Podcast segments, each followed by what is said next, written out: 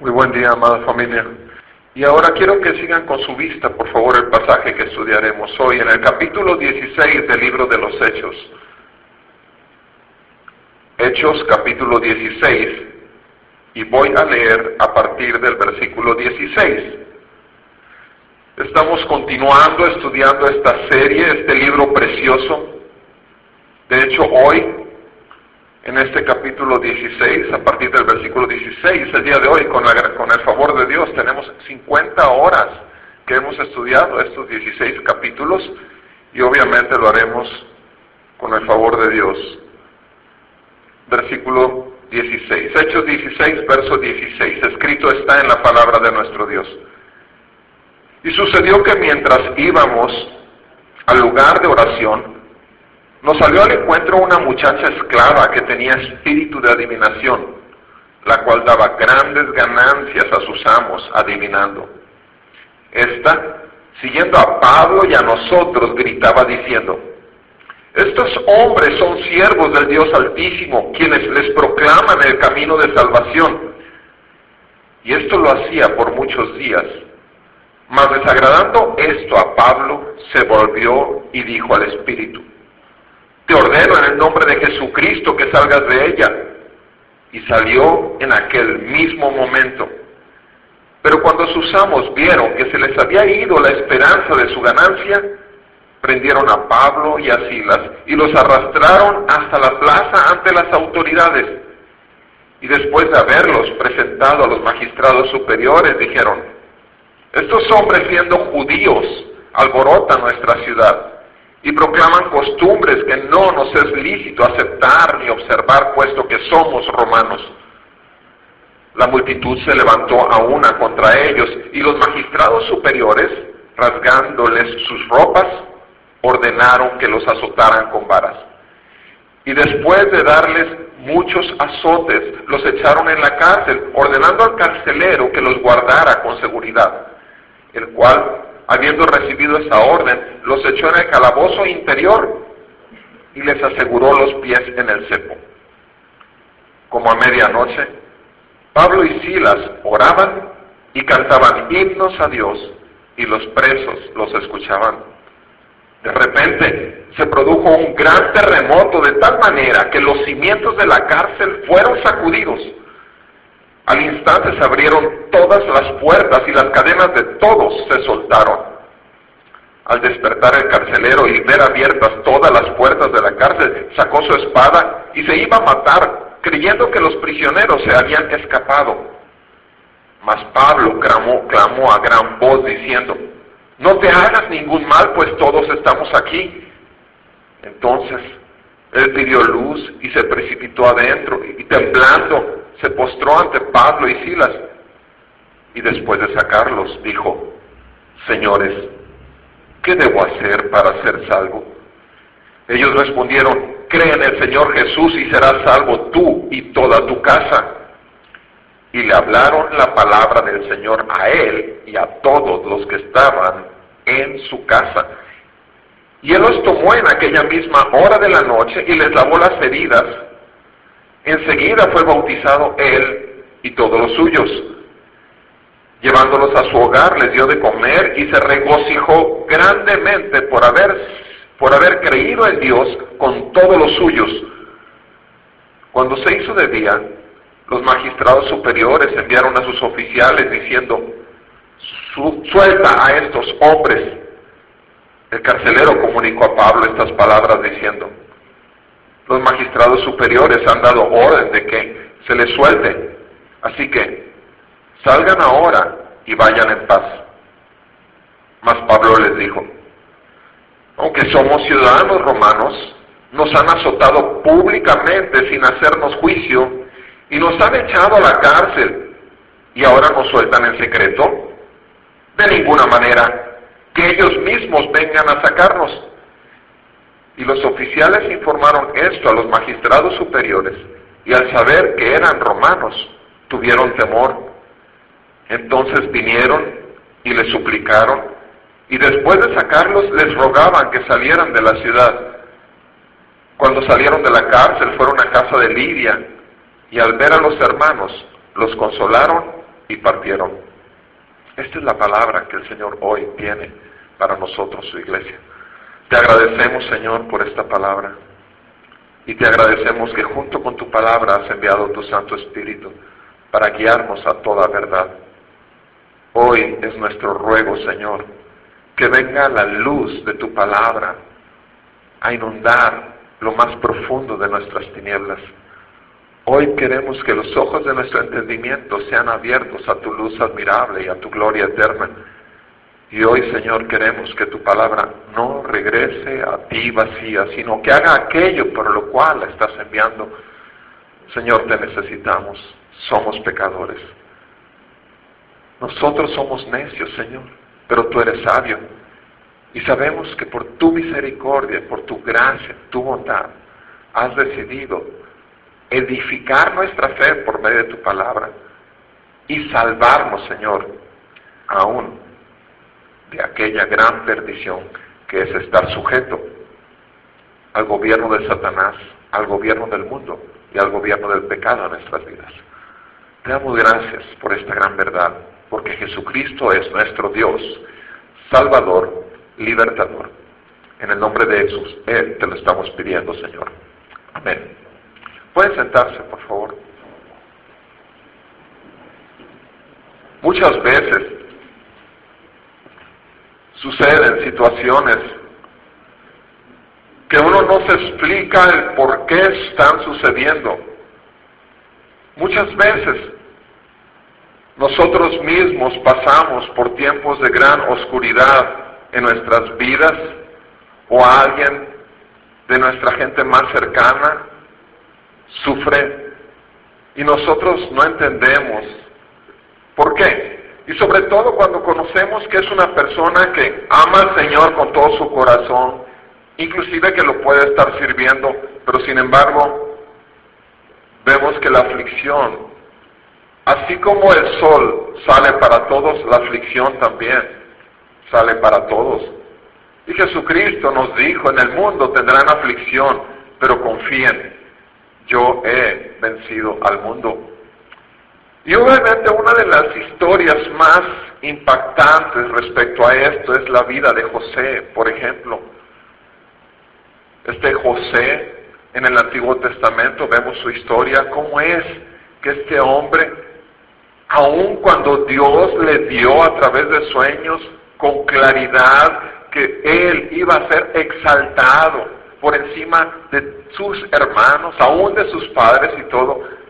Sin embargo, vemos cómo a partir de esos sueños su vida empieza hacia aflicción, en aflicción, para aflicción y todo el tiempo. Pero también vemos cómo cuando Dios ya lo ha exaltado, lo ha levantado, lo ha sacado de esa máxima humillación, sin embargo también vemos cómo es que él, a pesar de haber sido lanzado por sus hermanos, buscado que fuera asesinado, vendido como un esclavo y demás, quiero que vean conmigo estos tres versículos que son muy claros en Génesis 45, versículo 4, 5 y 7. En Génesis 45, versículo 4, 5 y 7, vemos cuando José se descubre delante de sus hermanos. Ellos no sabían que estaban frente al hermano que intentaron asesinar. Ellos no sabían que estaban frente al hermano que habían lanzado para que fuese un esclavo. Ellos no sabían esto. Porque ahora lo único que veían enfrente de ellos era aquel que tenía en sus manos sus vidas, porque era el que les podía dar vida por medio de el alimento que escaseaba en su propio pueblo. Y vean el corazón de José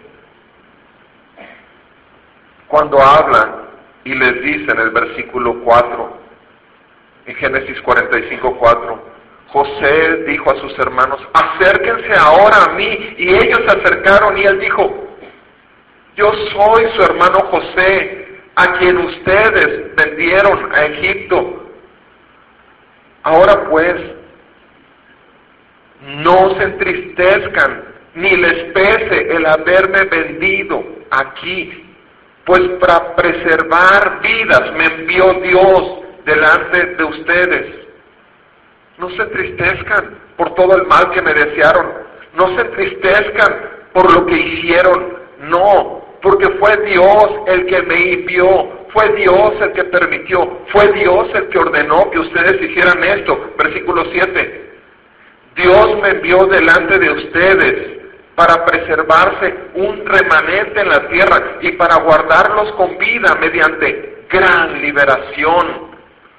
Versículo 8. Ahora pues, no fueron ustedes los que me enviaron aquí, sino Dios. Y Él me ha puesto por padre de Faraón y señor de toda su casa y gobernador sobre toda la tierra de Egipto. Qué hermoso. Qué hermoso el corazón de José. Pero José antes de tratarlos de esta manera con mucho amor, antes, capítulos antes, los había acusado y les había dicho, ustedes son espías. Y les había hecho sentirse mal. Y ahí en ese tiempo en que los trató así, ellos fueron redarguidos. Ellos fueron convencidos que estaban pagando sus culpas y se acordaron que una vez habían mandado matar a su hermano menor.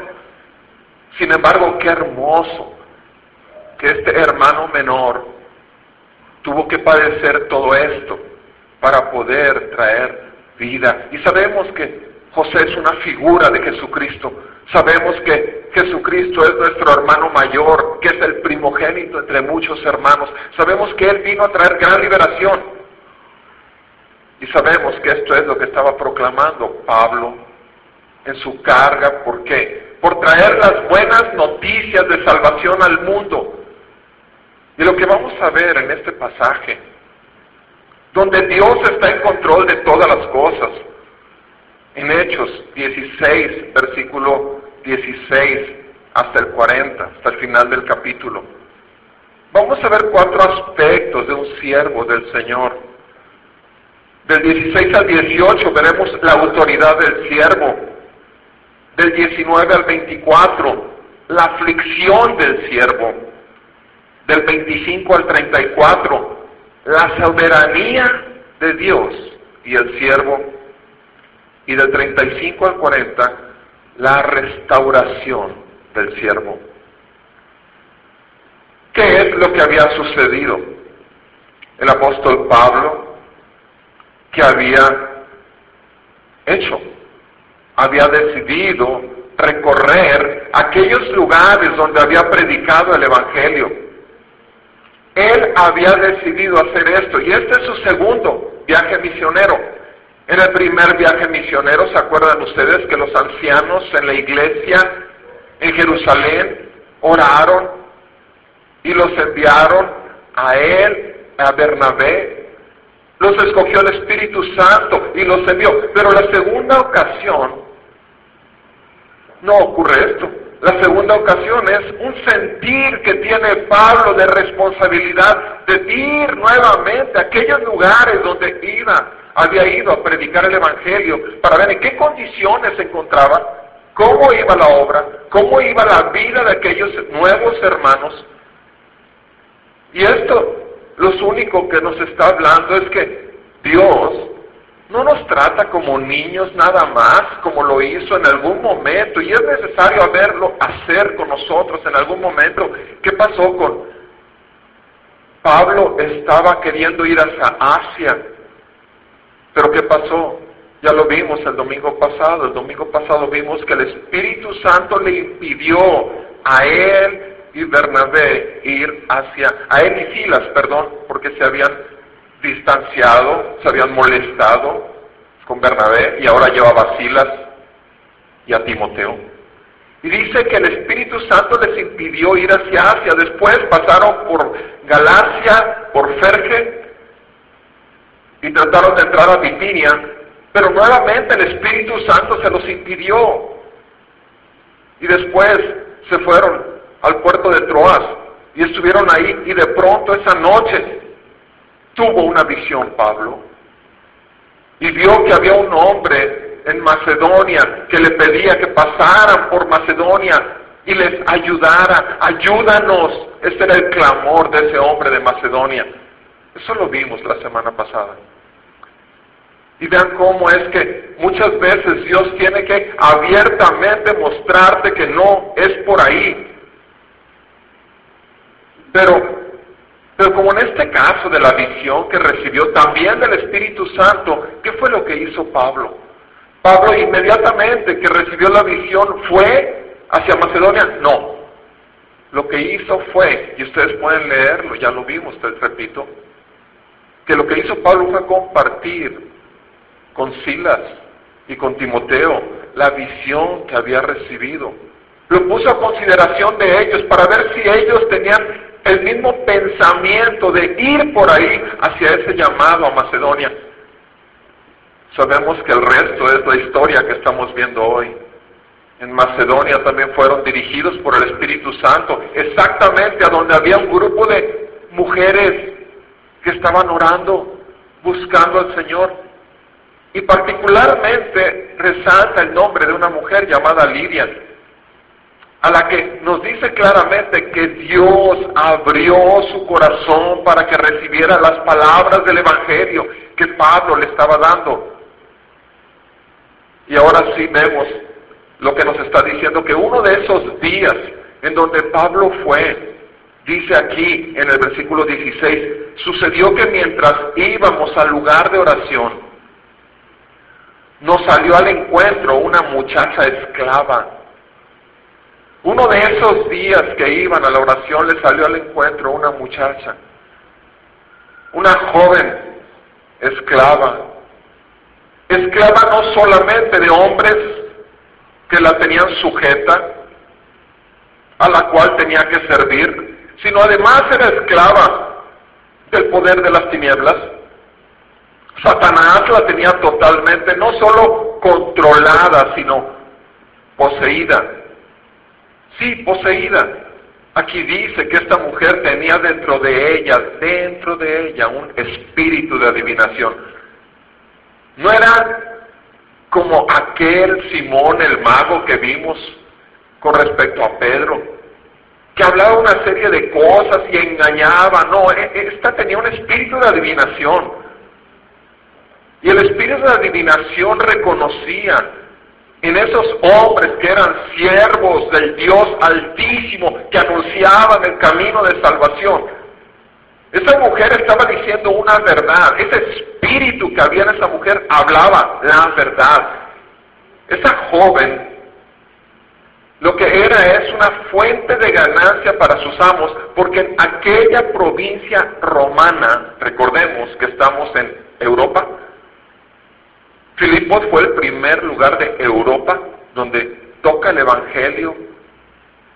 Y saben que esta joven era normal en el mundo romano de esa época el, consultar aquellos oráculos cuando iban a hacer negocios, cuando iban a hacer algún movimiento importante, lo que eran era ir y buscar a esa gente y se pagaba grandes sumas de dinero, no solamente la gente común y corriente, los mismos políticos y todos buscaban a esas personas. Era normal en ese tiempo. Y esta mujer joven, con un espíritu de adivinación que estaba poseyéndolo, lo que habla es una verdad. Y al hablar esa verdad, nosotros decimos, bueno, pero entonces, ¿por qué? Si está hablando la verdad, ¿por qué entonces Pablo se molesta? ¿Por qué entonces Pablo voltea y reprende al Espíritu para que la deje? Y finalmente, Pablo tenía la autoridad delegada de Dios y al ordenarle al Espíritu que la dejara, obviamente la dejó. Tenemos en los Evangelios, en Marcos, en Lucas, tenemos eh, a través de los Evangelios varios ejemplos donde nuestro Señor Jesucristo estuvo frente a gente endemoniada y qué era lo que hacían los espíritus que poseían a estas personas. Decían, tú eres el Hijo del Dios Altísimo, tú eres el Hijo de Dios. ¿Estaban diciendo una mentira? No, estaban diciendo una verdad. ¿Por qué?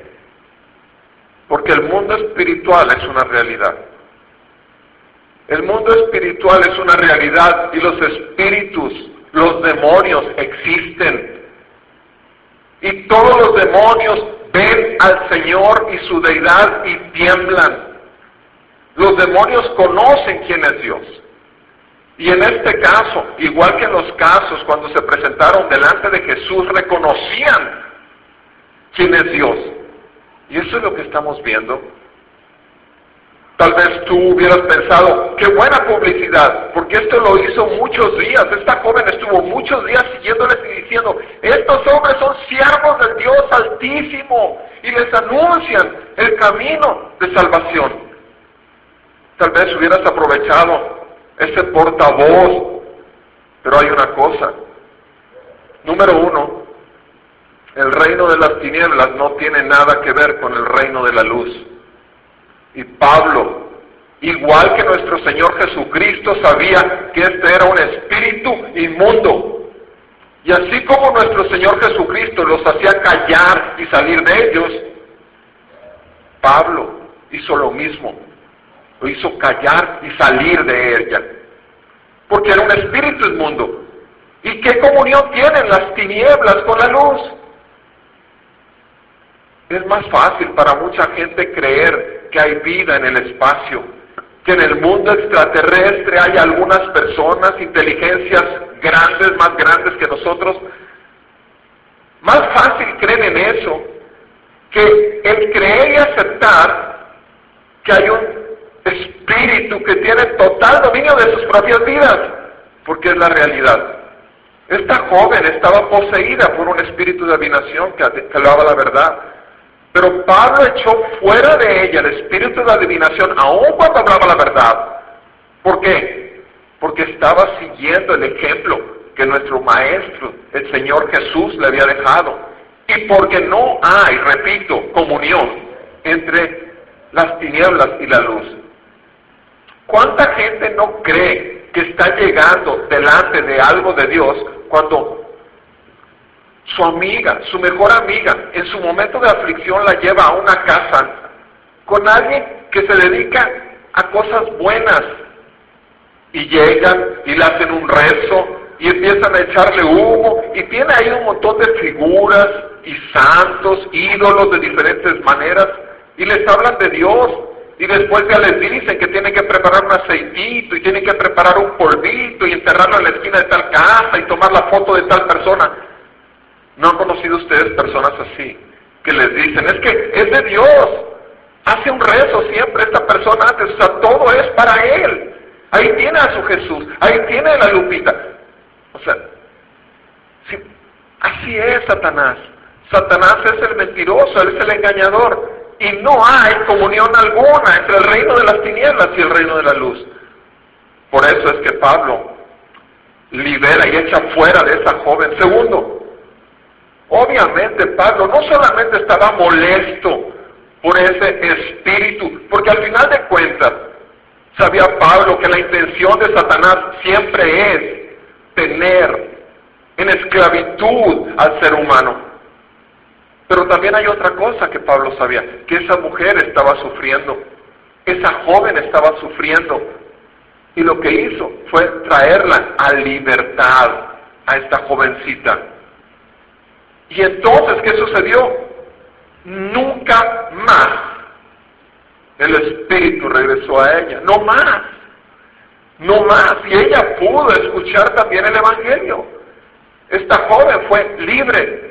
¿Y qué estamos aquí viendo en esta sección? Simplemente que todos nosotros, finalmente, no solo hemos sido llamados a ser hijos de Dios, sino cada vez que nosotros mismos estamos en nuestro trabajo, en la escuela, en la calle, donde quiera que esté, proclamando el Evangelio de Jesucristo, las buenas nuevas de salvación, ¿sabes lo que estamos haciendo? Lo estamos haciendo con una autoridad delegada de parte de nuestro Señor Jesucristo.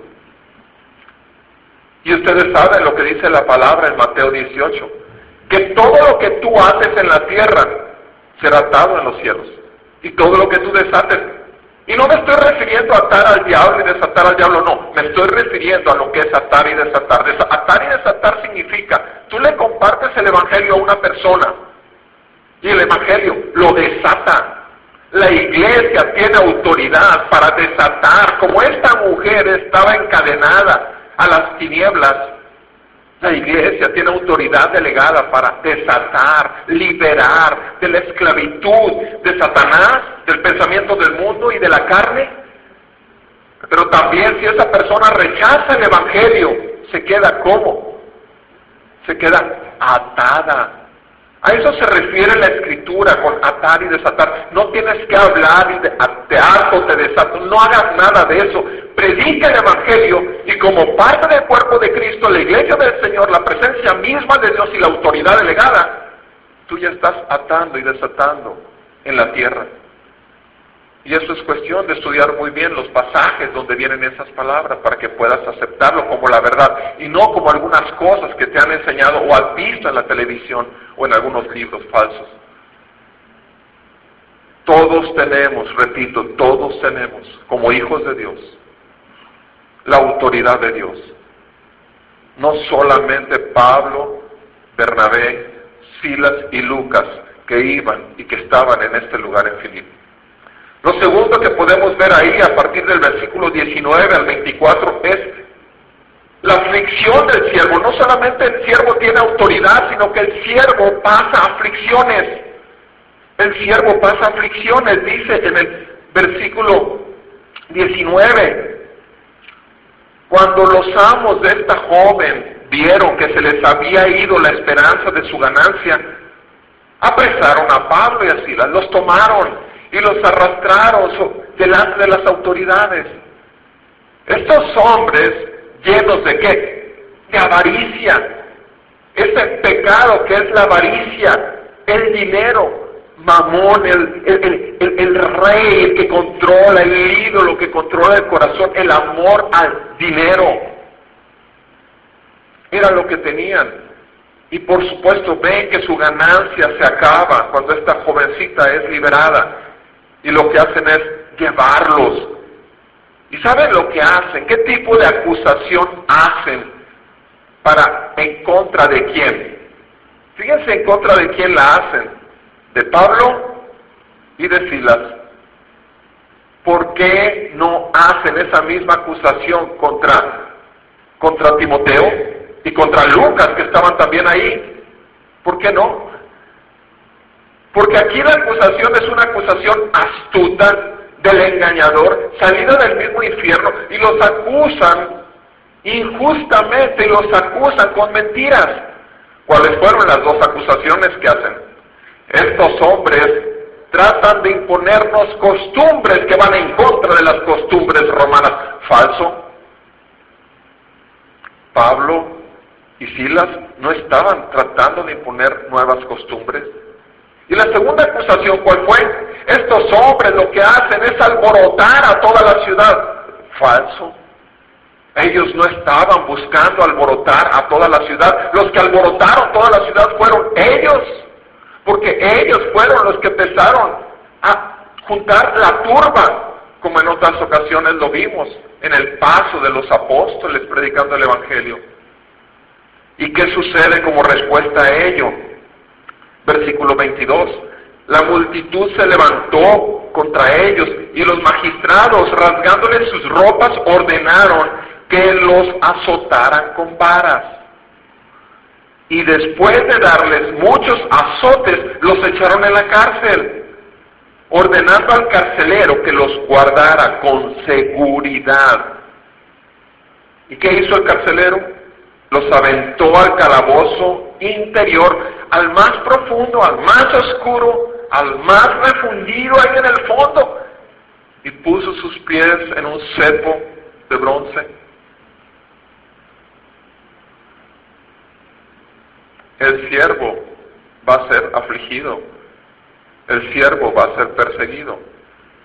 Cuando tú empiezas a proclamar el nombre de Jesucristo, cuando tú empiezas a proclamar el Evangelio de las buenas noticias del Señor donde quiera que andes, te vuelves un enemigo público. Te vuelves un enemigo del reino de las tinieblas.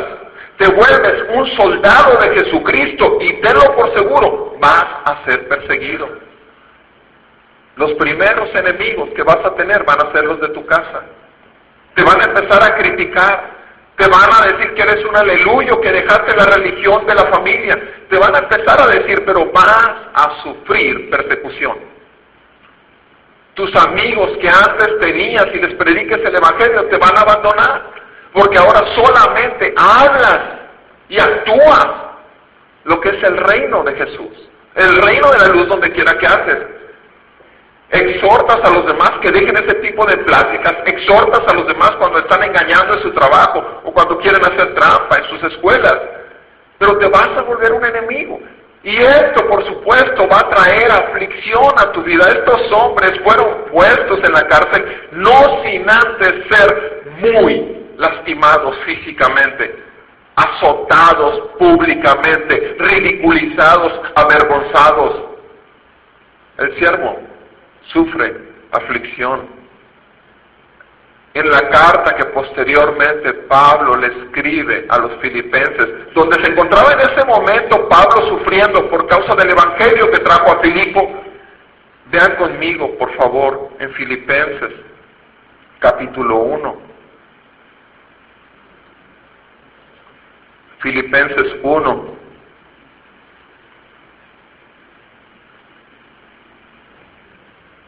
dice la palabra. Esta es una carta que Pablo les escribe a estos. En Filipo no había creyentes, estamos presenciando a través del capítulo 16 de Hechos el establecimiento del inicio de la iglesia de Filipo. Y esta es una carta que posteriormente les envía.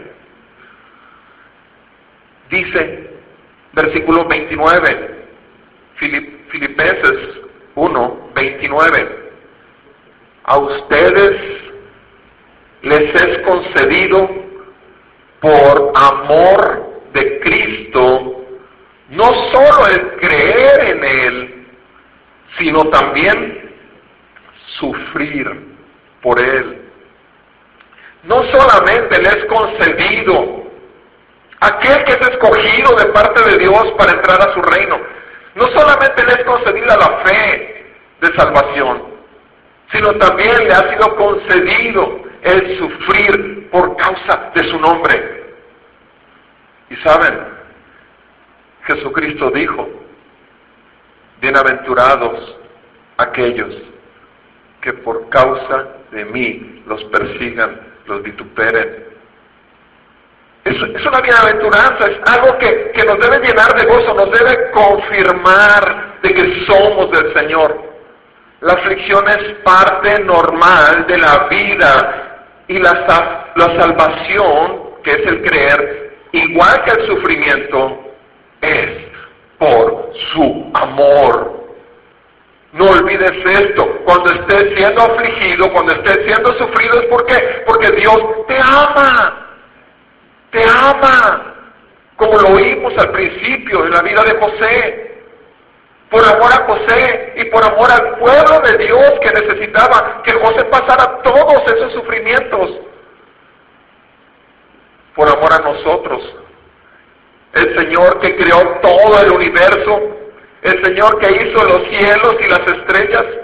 Estaba leyendo yo que simplemente en la galaxia de Andrómeda, sabemos que estamos en la, en la Vía Láctea y que estamos en la, en la en, una, en, esta, en nuestra galaxia, pero sabemos que hay miles de galaxias y en una sola galaxia, como es la galaxia de Andrómeda, los científicos han identificado 250 billones de soles. Nosotros tenemos un sol. ¿Te imaginas? En una sola galaxia, que es la galaxia de Andrómeda, 250 billones de soles. Créemelo, a mí no me cabe aquí porque estamos acostumbrados a saber que hay un solo sol. Pero los científicos saben porque los han visto. 250 billones. Y aquel que creó 250 billones en una sola de las miles de galaxias que tiene, aquel que creó eso, puede poner sus ojos en esa diminuta partícula que hay en el universo llamado Tierra y particularmente en ese diminuto lugar, en esa época de la historia de la tierra llamado Filipos o Macedonia. Y por qué lo hizo? Lo hizo porque había una mujer llamada Lidia que estaba buscando al Dios que no conocía. Una mujer que se juntaba con otras de aquellas que habían oído del Dios verdadero de los judíos y que estaban orando por esa mujer. Qué tremendo y grande poder y amor y misericordia de Dios como para enviarles ahí a un siervo que no tenía ganas de ir ahí. No le interesaba ir ahí, realmente él estaba buscando ir a Asia. Y el Espíritu Santo se lo impidió. Después quiso entrar a Bitinia y el Espíritu Santo se lo impidió. Y si no es porque cerrándole las puertas es como entonces se encuentra con que un varón de Macedonia en una visión que tiene, a la cual tiene que compartir con sus compañeros.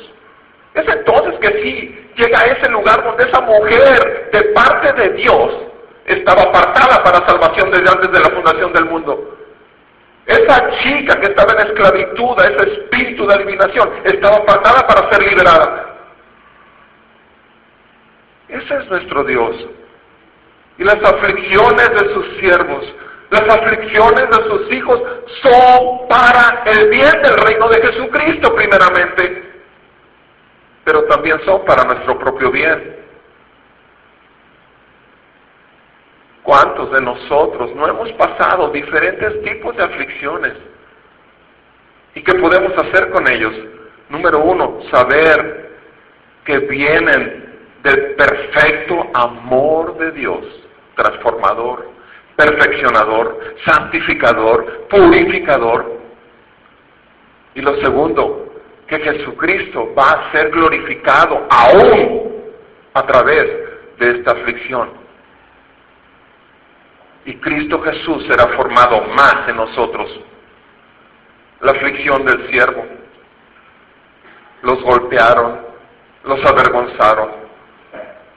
¿Y qué vemos después en el versículo 25 al 34? ¿Qué leímos ahí?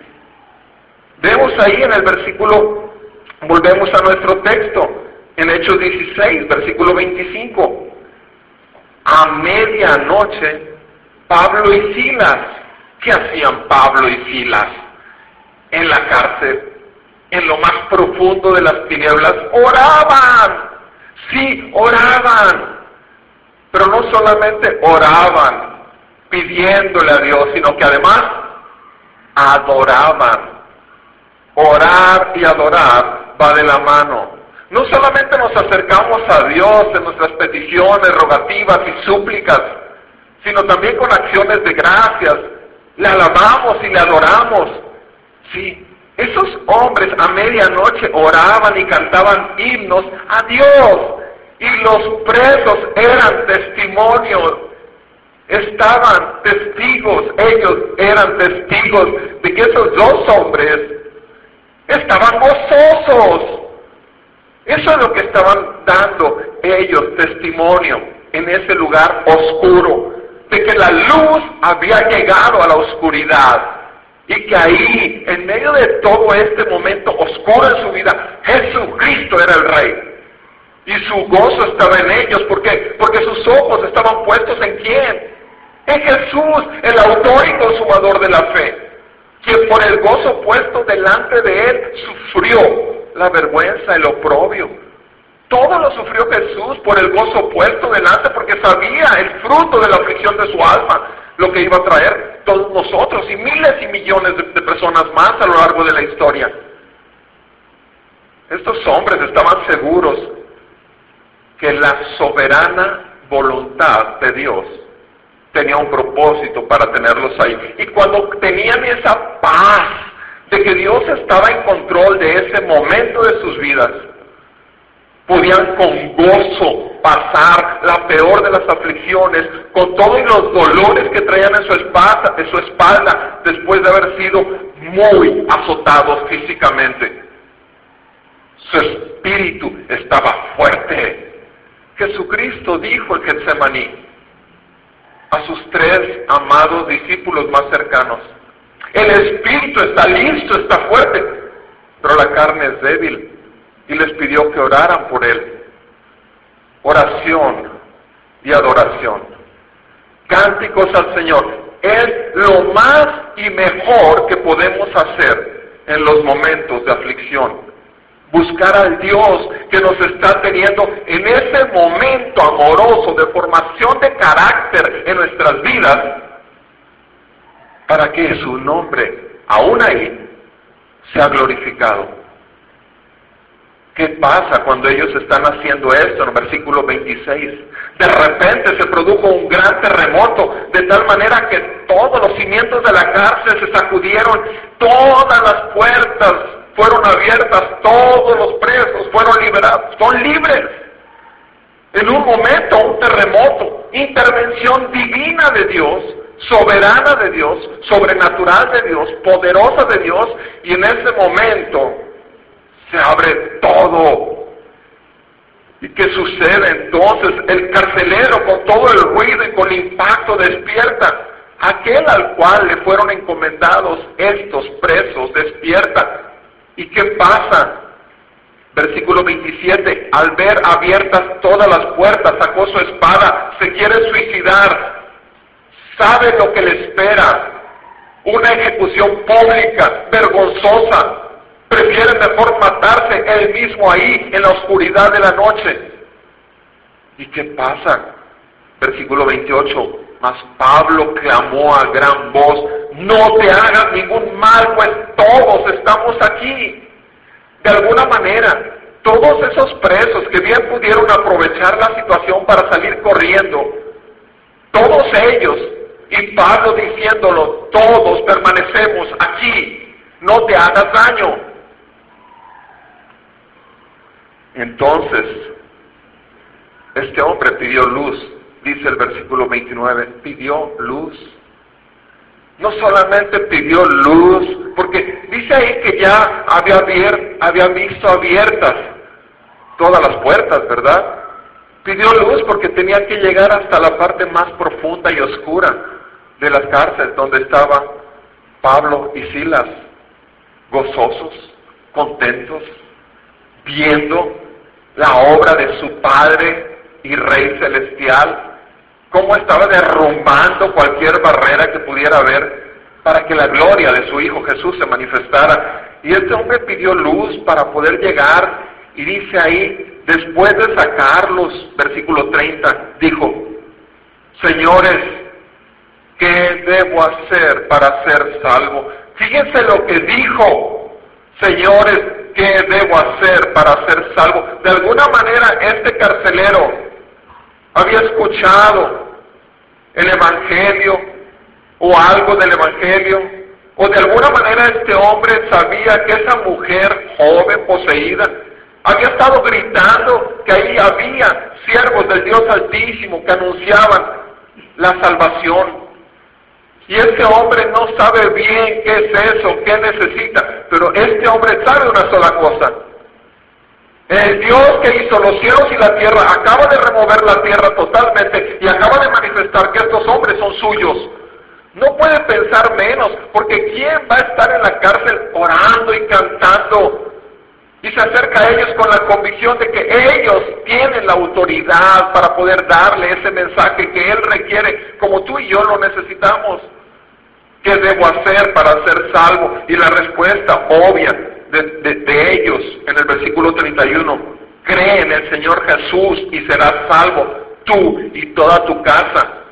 Cree en el Señor Jesús y serás salvo tú y toda tu casa.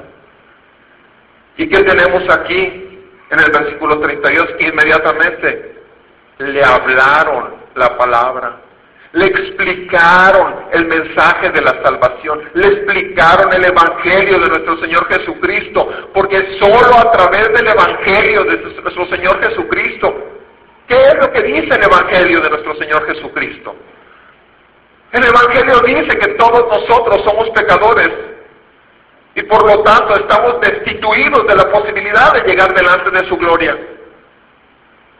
El Evangelio nos dice que no hay ni uno solo bueno en este mundo, no hay quien busque de corazón a Dios, que todos hemos hecho lo malo. El Evangelio primeramente nos muestra las malas noticias para poder ser buenas noticias en nuestras vidas, porque aun cuando pensemos de nosotros que somos buenos, la verdad es que nos comparamos con los demás. pero debemos de compararnos con el que es santo, santo, santo.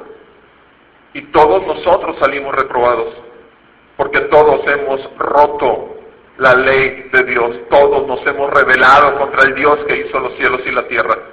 Y todos, por lo tanto, somos dignos de la ira justa de un Dios santo que esté sobre nosotros. Pero bendito amor y misericordia de Dios, como dice la palabra en Romanos 6, 26, porque la paga del pecado es muerte, mas el regalo, la dádiva que Dios ofrece es vida eterna por medio de la obra de Cristo Jesús en la cruz. Jesucristo vino a la cruz a tomar nuestro lugar en la cruz, nuestro lugar para recibir la justa ira que estaba sobre cada uno de nosotros. En nuestro lugar sufrió la ira y a nosotros nos fue concedida su justicia. Segunda Corintios 5:21. Aquel que no conoció pecado, por nosotros fue hecho pecado para que nosotros fuésemos hechos justicia de Dios en él. Qué intercambio tan poderoso y maravilloso que solamente el Dios, nuestro Creador, nuestro Hacedor, pero también ahora nuestro Salvador ha manifestado por medio del Evangelio. Porque Jesucristo murió, pero también resucitó. Y no hay nada en este mundo que no se mueva si no es por su voluntad. El perfecto control de toda situación del mundo, creyentes e incrédulos, está en manos del Señor Jesucristo, Señor sobre todas las cosas. Y ese evangelio se lo explicaron. ¿Y qué dice? A quien a Él y a todos los que estaban, dice el versículo 32, en su casa, a él y a toda su familia. Versículo 33, y él los tomó en aquella misma hora de la noche y les lavó las heridas. Fíjense lo que hace el Evangelio. Él acaba de ser lavado de todos sus pecados. Es lo que necesitamos todos, ser lavados de toda nuestra inmundicia. Y mire cómo este corazón de este hombre inmediatamente, ¿qué es lo que busca?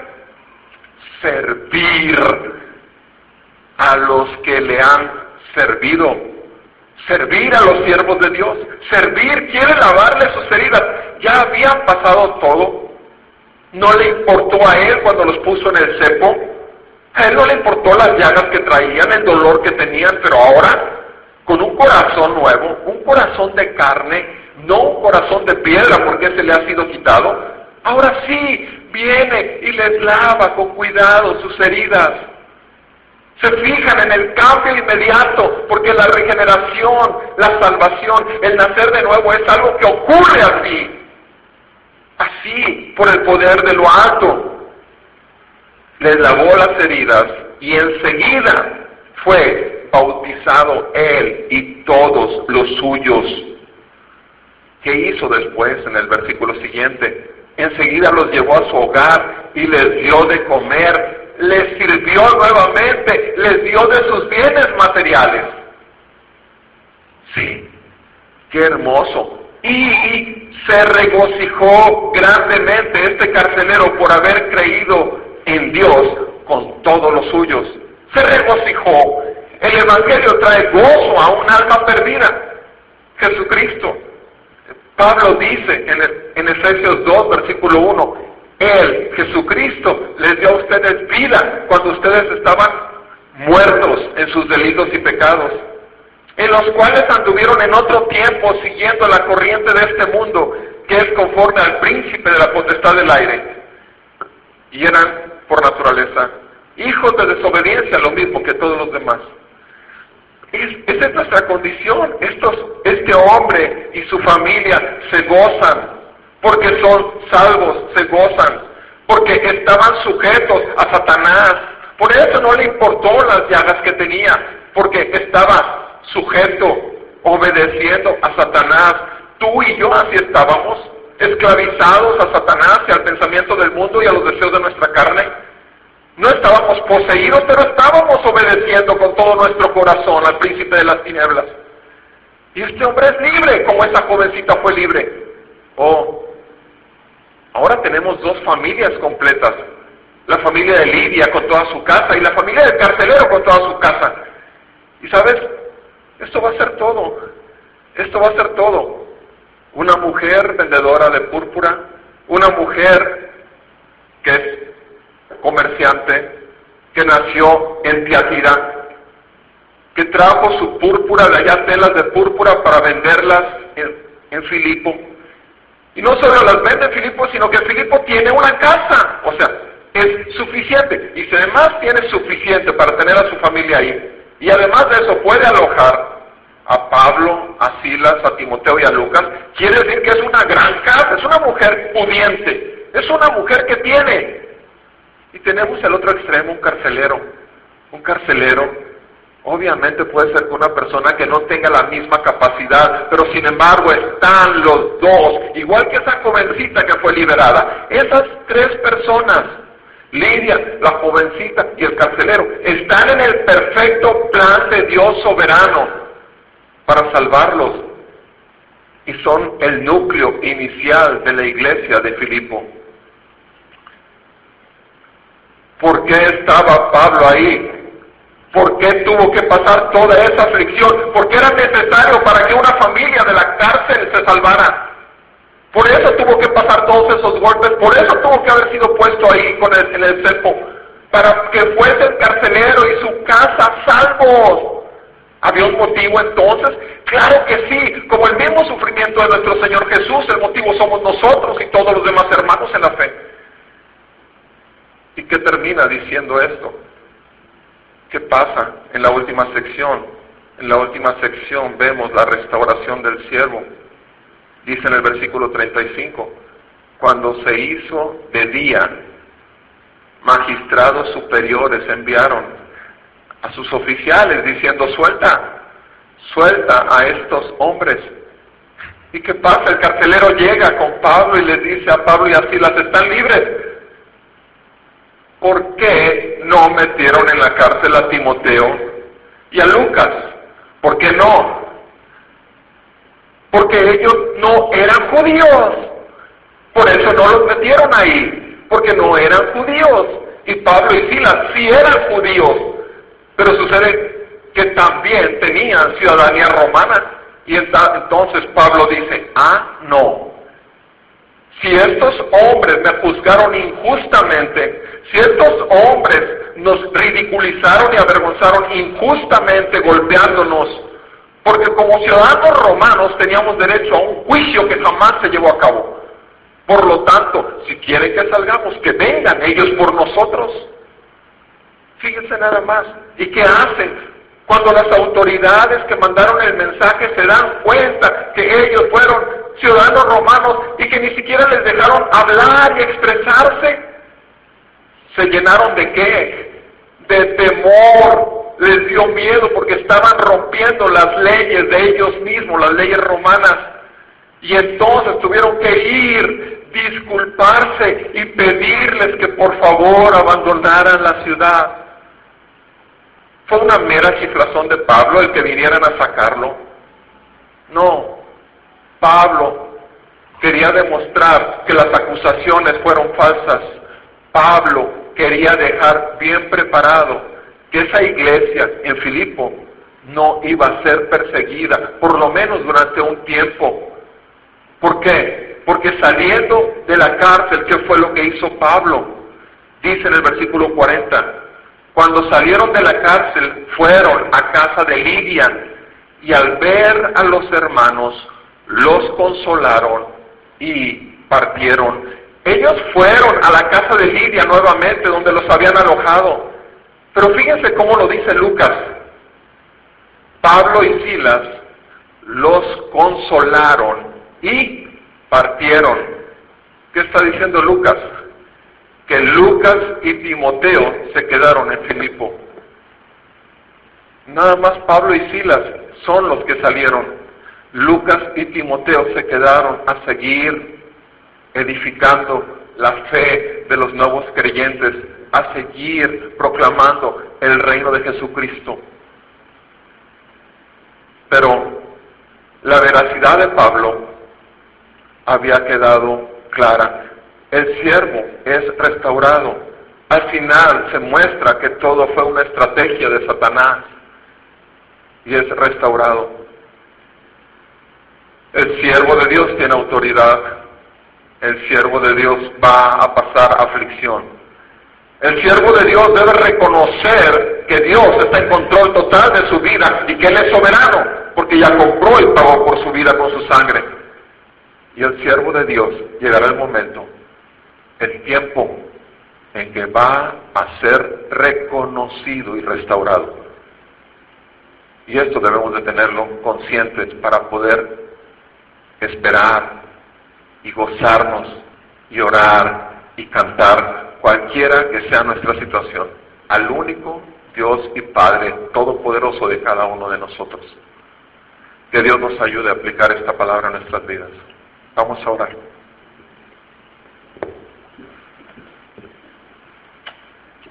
Bendito Padre Celestial, te damos gracias Señor por el testimonio de tu palabra. Hoy sabemos Señor que nos has llamado de ser siervos de Satanás a ser siervos del Dios Santo Todopoderoso. Sabemos que tenemos una autoridad que nos has concedido por el poder de tu Espíritu Santo y por tu palabra en nuestro corazón y en nuestra boca. Y también sabemos, Señor, que la aflicción está ahí a la vuelta de la esquina en la vida de cada uno de nosotros.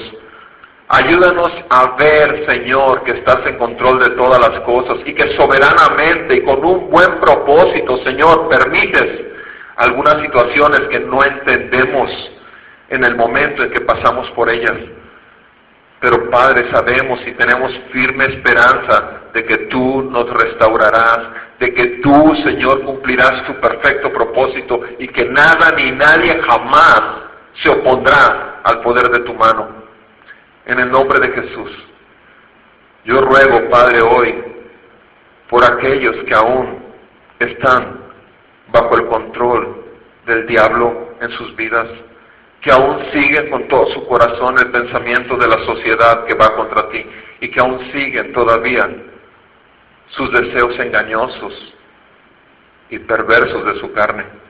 Te ruego en el nombre de Jesús, mi Dios, que abra su corazón y su entendimiento para que puedan ver la luz admirable que hay en la misericordia de Jesucristo y perdón de sus pecados, para que así como Cristo Jesús resucitó, resuciten también ellos a una nueva vida.